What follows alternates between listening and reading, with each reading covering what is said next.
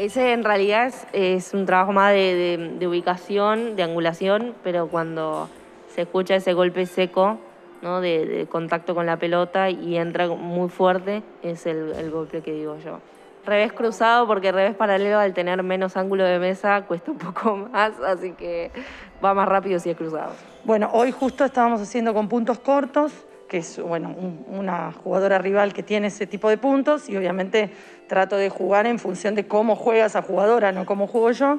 Y bueno, en este caso es una jugadora que eh, tiene un, un- un, digamos, un juego en velocidad, también un juego angulado, como un juego de globo. Y entonces, bueno, tratamos de aplicar eso para que obviamente el ataque lo inicie Coti y pueda ganar el punto.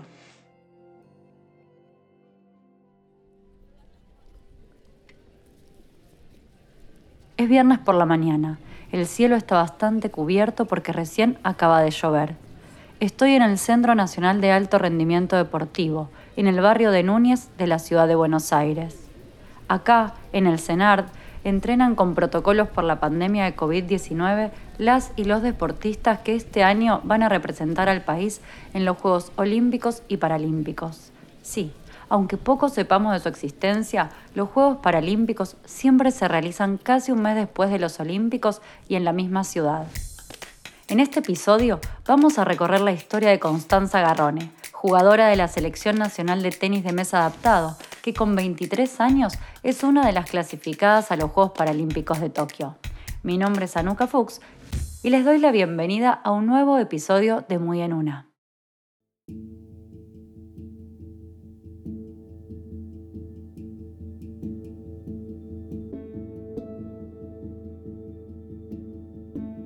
La historia de los Juegos Paralímpicos es poco conocida y muy interesante. Empezó en Roma 1960, 64 años después de que comenzaran los Juegos Olímpicos. Su creador fue Ludwig Guttmann, un neurólogo alemán que fue perseguido por el nazismo y trabajó con los veteranos de la Segunda Guerra Mundial. Hay una serie muy buena en Netflix que se llama Racing Phoenix que cuenta esta historia.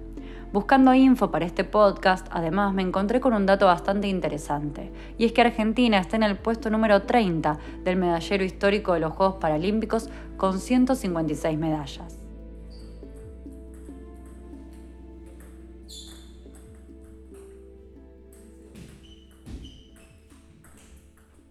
Acá en el CENAR hay un montón de gimnasios. Un tipo de seguridad me dice dónde está Constanza. Y ahí la veo.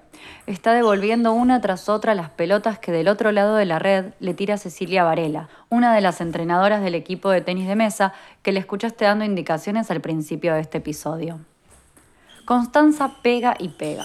Algunos son golpes fuertes y secos. También se escuchan festejos de puntos. Las dos están pensando en Tokio. Después del entrenamiento me junto con Constanza en el comedor del CENAR, donde hay un montón de deportistas almorzando. Ella está muy contenta. La noticia de la clasificación a los Juegos llegó de forma sorpresiva en abril del año pasado, a pocos días del comienzo de la cuarentena. La verdad yo me imaginaba eh, enterarme la noticia, no sé, después de un partido, eh, en situación, ¿no? Dentro de la mesa o, por lo menos en, en- en algún torneo. Y la verdad es que me enteré en mi casa, levantándome con un mensaje de mi entrenadora diciendo cerraron el ranking, estás adentro. O sea, fue un, un impacto leer ese, ese mensaje que ni te cuento. Y triste porque, o sea, no, no lo pude festejar con mis seres queridos, estábamos en plena cuarentena. La pandemia cambió los hábitos y rutina de todos. También, claro, la de Constanza, que al ser persona de riesgo durante algunos meses solo pudo entrenar desde su casa en Ituzaingó, donde vive con su familia. Podemos decir que su living se volvió un gimnasio. Tuvo que mover algunos muebles y desde la Federación de Tenis de Mesa le mandaron compañía para que pudiera practicar. Al ser un deporte con, con mucha táctica, de, de definición en pocos segundos, trabajamos mucho la parte de neurociencia, se dice, digamos. Y, y después cuando pudimos reacomodar la situación y me acercaron la mesa, puse la mesa en el comedor de mi casa, comemos arriba de esa mesa y todo, pero bueno, nos sirve para, para no perder el ritmo, me dieron un robot. ¿Un robot? ¿Cómo un robot? Es muy similar al de tenis, o sea, es como un, un coso que escupe literal pelotas.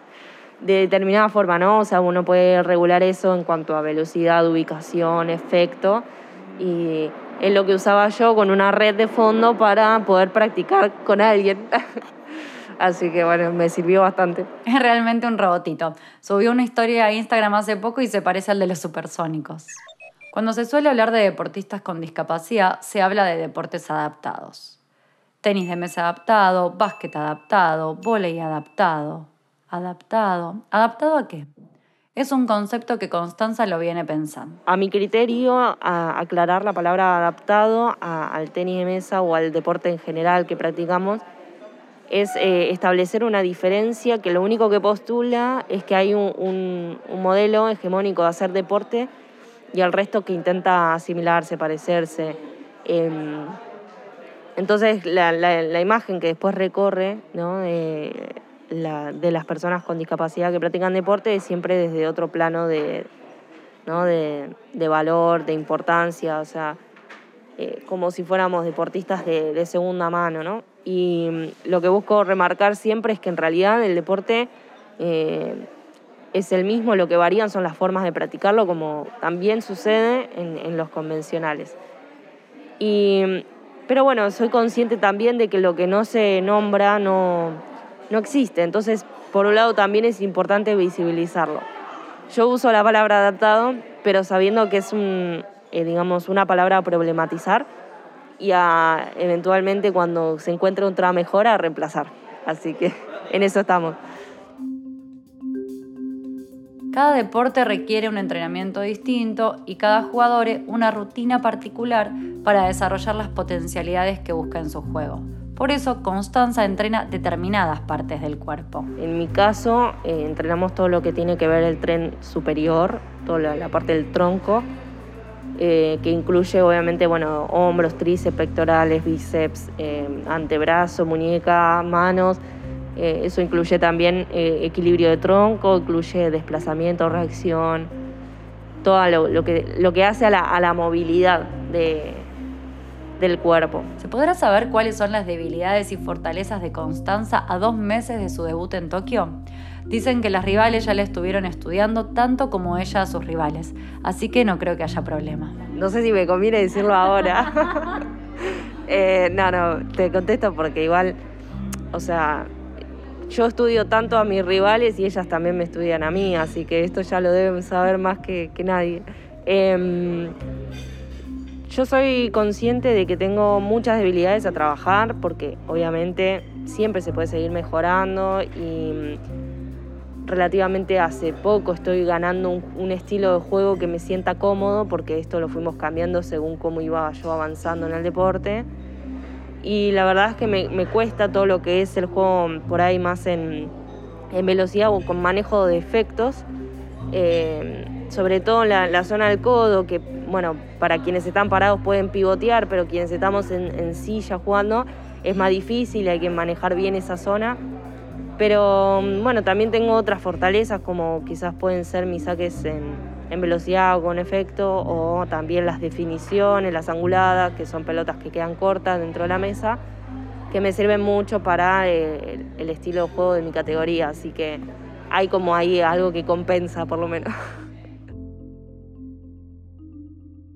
Las mejores en este deporte suelen ser las asiáticas, que se caracterizan por agarrar la paleta de una forma especial.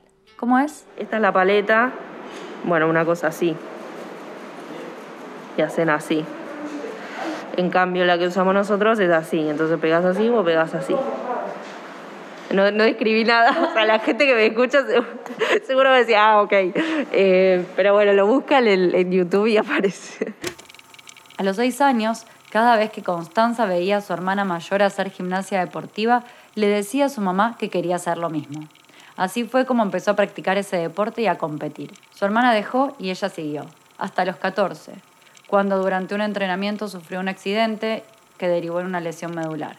Entonces, Constanza dejó la gimnasia, pero no dejó el deporte. Eh, yo me inicié en este deporte fines del año 2013, principios de 2014 a raíz de eh, un contacto que me, acerca mi psicóloga del colegio. La verdad que yo lo elegí más que nada para pasar el rato, así de forma recreativa, como para cagarme de risa con mis amigos o, amigas. Y la verdad es que me duró poco eso, hasta que me volví a meter en las competencias, eh, pasó poco tiempo y bueno, ahí ya me volví a enamorar de nuevo del deporte y, y arranqué con todo. Sí, arrancó con todo literalmente. Al poco tiempo de empezar a competir, fue convocada a ser parte de la Selección Nacional de Tenis de Mesa Adaptado y pocos meses después participó en los Juegos Panamericanos de Toronto 2015. Esto significó una inflexión para ella en su carrera. En 2019 consiguió una medalla de bronce en los Juegos Panamericanos de Lima. Pero no todo fue tan fácil. E, y, es bastante complicado encontrar primero un club donde puedas practicar deporte porque eh, generalmente no suelen tener la accesibilidad correspondiente. Cuando por fin encuentro uno, me acerco, era, quedaba cerca de mi casa, me dice, no, acá no entrenamos discapacitados. Y bueno, al principio no noté eh, la verdad lo, lo que estaba pasando y dije, bueno, no importa, sigo intentando en otros lugares.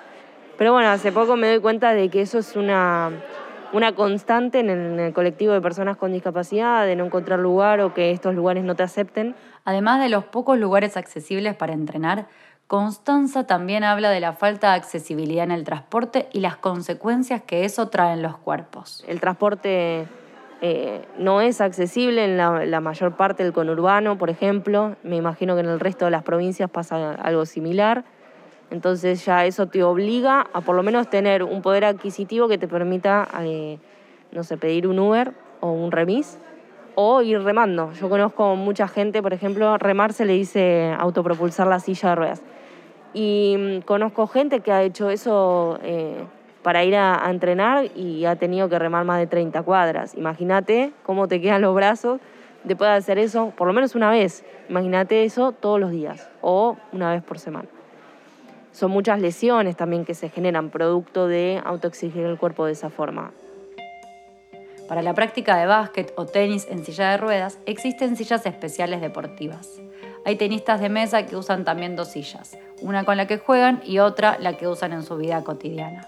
Constanza, en cambio, usa una única silla de ruedas, a la que le hace algunas adaptaciones a las ruedas delanteras para que solo se muevan en sentido recto a la hora de jugar. ¿Por qué? Porque de esa manera puede ir hacia adelante y hacia atrás más rápido. Si yo tengo la gira que, la rueda adelante que gira en 360 como habitualmente, em, puede ser que me, que me gire o me, impulse a una, a una, dirección que no quiero. ¿Por qué? Porque además estoy eh, con una sola mano maniobrando la silla, la otra la tengo con la paleta. Entonces es muy probable que si yo hago movimiento sobre la rueda izquierda, la silla no vaya derecha, sino que se mueva para un costado. Entonces eso me permite a mí, pero por mi estilo de juego, eh, ese, ese movimiento. ¿Pero qué pasa si se rompe en ese trajín de ir y venir, llevarla y traerla? Y si se rompe, estoy al horno. Por eso me caliento mucho en los aeropuertos cuando revolean la silla para meterla en el avión, porque es mi, mi vida entera, básicamente, lo que, lo que están maniobrando ahí. A todos los torneos internacionales, Constanza viaja acompañada de su mamá por un tema de asistencia. Entonces, ella la puede ver jugar desde un lugar privilegiado, en primera fila, pero el resto de su familia y amigues tiene que seguir sus partidos a través de los mensajes de WhatsApp porque ningún medio de comunicación los cubre. De hecho, fui a buscar un partido, cualquier partido de Constanza para poder verla jugar y no encontré nada colgado en Internet. ¿Qué pasa con la visibilización de estos deportes? Sigue habiendo una ausencia muy grande, muy grande en, los medios masivos de comunicación, em, incluyendo bueno, los canales de noticias que siempre que hablan de, deporte, la sección de deporte es solo fútbol y fútbol masculino.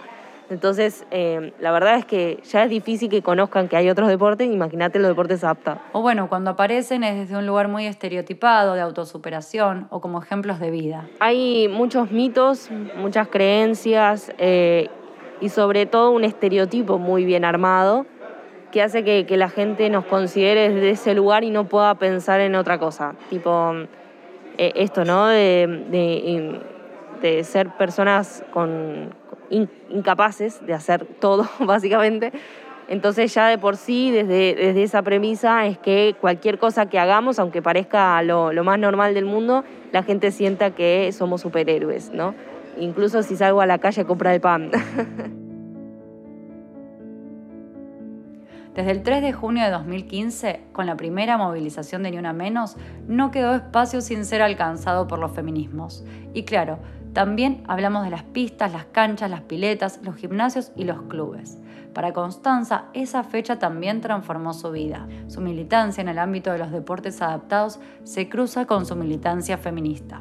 Cuando nos estábamos yendo del cenar, Constanza frenó al encargado de prensa del predio y le pidió si podía circular entre deportistas una encuesta del INADI sobre la discriminación en el deporte paralímpico. Ella es parte de Deportistas Argentinas e integrante de la organización Orgullo Disca. En sus entrevistas habla de una imagen, la mamushka. ¿Qué representa para Constanza esta figura de las muñecas rusas una dentro de otra? Es un, método gráfico que, utilizo como para explicar, más o menos para que se me entienda cuando hablo de interseccionalidad, ¿no? O sea, cuando las problemáticas eh, incluyen varias variables de exclusión, cómo eso eh, perjudica exponencialmente, ¿no? O sea, en mi caso, por ejemplo, al ser mujer y tener una discapacidad, eh, recibo una doble discriminación eh, o una doble exclusión. Según distintos relevamientos, tanto a nivel nacional como mundial, hay una importante brecha de género en el acceso y la participación deportiva, una situación que se acentúa en el alto rendimiento. Le preguntamos a Constanza sobre la situación de desigualdad en el tenis de mesa adaptado. Eh, como la problemática de, género nos atraviesa a todos, obviamente eso también se, se ve reflejado en los deportes adaptados y hay una predominancia masculina bastante grande en la mayoría de los deportes, sin ir más lejos en, el mío. Somos eh, actualmente dos mujeres nada más dentro del, dos, tres, cuatro dependiendo, eh, dentro de lo que es el seleccionado argentino. Y a diferencia de hombres que pueden superar las 10.